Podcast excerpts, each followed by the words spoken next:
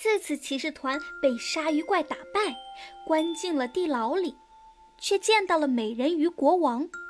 正当大家手足无措时，动力子出现，用冰刃神刀解救了众人。奇尼扶起了美人鱼国王，大家一起逃离了地牢，回到了美人鱼公主的寝宫。见到父王的公主一下子就哭了出来，他抽泣着说：“父王，我可算是见到您了。我每天都特别特别担心您，谢谢你们这次骑士团帮我救出了父王。”美人鱼国王也眼含热泪地说：“我的乖女儿，现在你很安全，父王也特别想念你。”父女俩紧紧地抱在一起，这个场面很是温馨。突然，危险的气息来临，鲨鱼怪气势汹汹地赶了过来。鲨鱼怪大吼道：“你们这群小鬼可真够讨厌的！看我今天怎么治你们！”说着，鲨鱼怪脱下身上金灿灿的披风，肌肉一紧。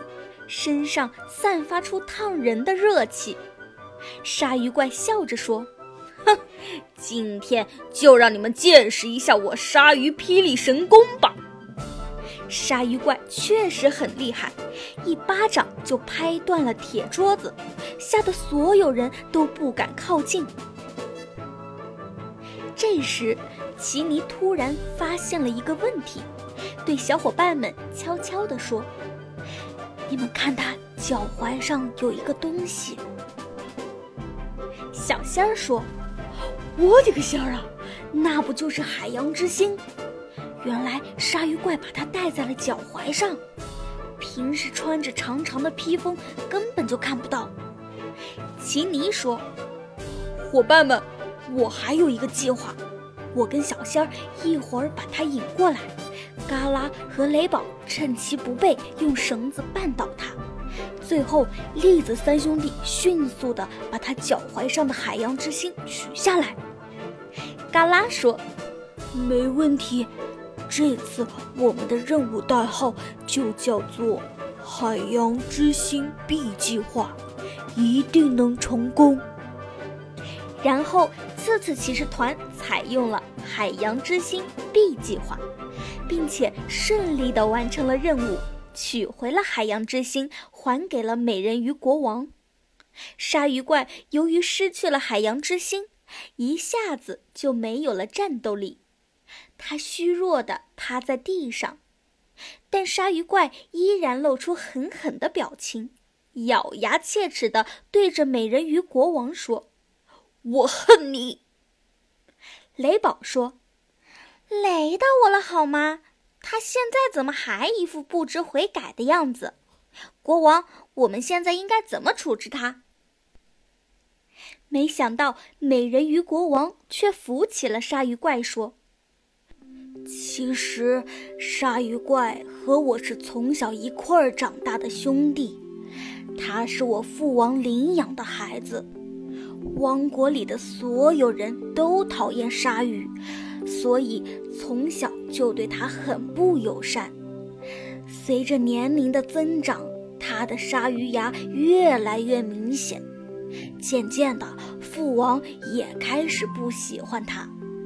他从小就看着我享受一切赞赏，而他却只能被厌恶。所以他恨我，我不怨他。弟弟。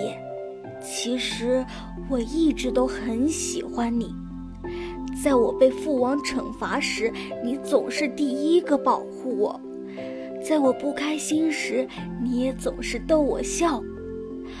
作为哥哥，居然总是被弟弟保护，但是我很幸福，很开心。我也一直佩服你的勇敢，怪我太懦弱。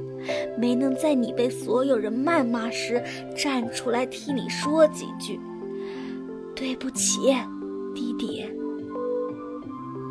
美人鱼国王真诚的话语感动了鲨鱼怪，他们紧紧地拥抱在一起，鲨鱼怪对奇尼等人说：“你们真是一群机智勇敢的少年，谢谢你们帮助我和哥哥解开心结。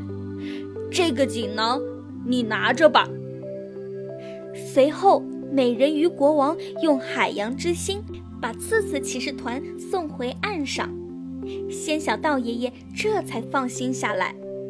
请你打开锦囊，上面写着“海洋之心咖啡的秘密”。这一次的奇妙夏日狂欢就到这里结束了。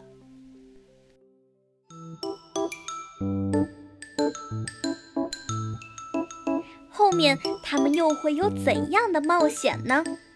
请收听下一集《机器人老鼠》。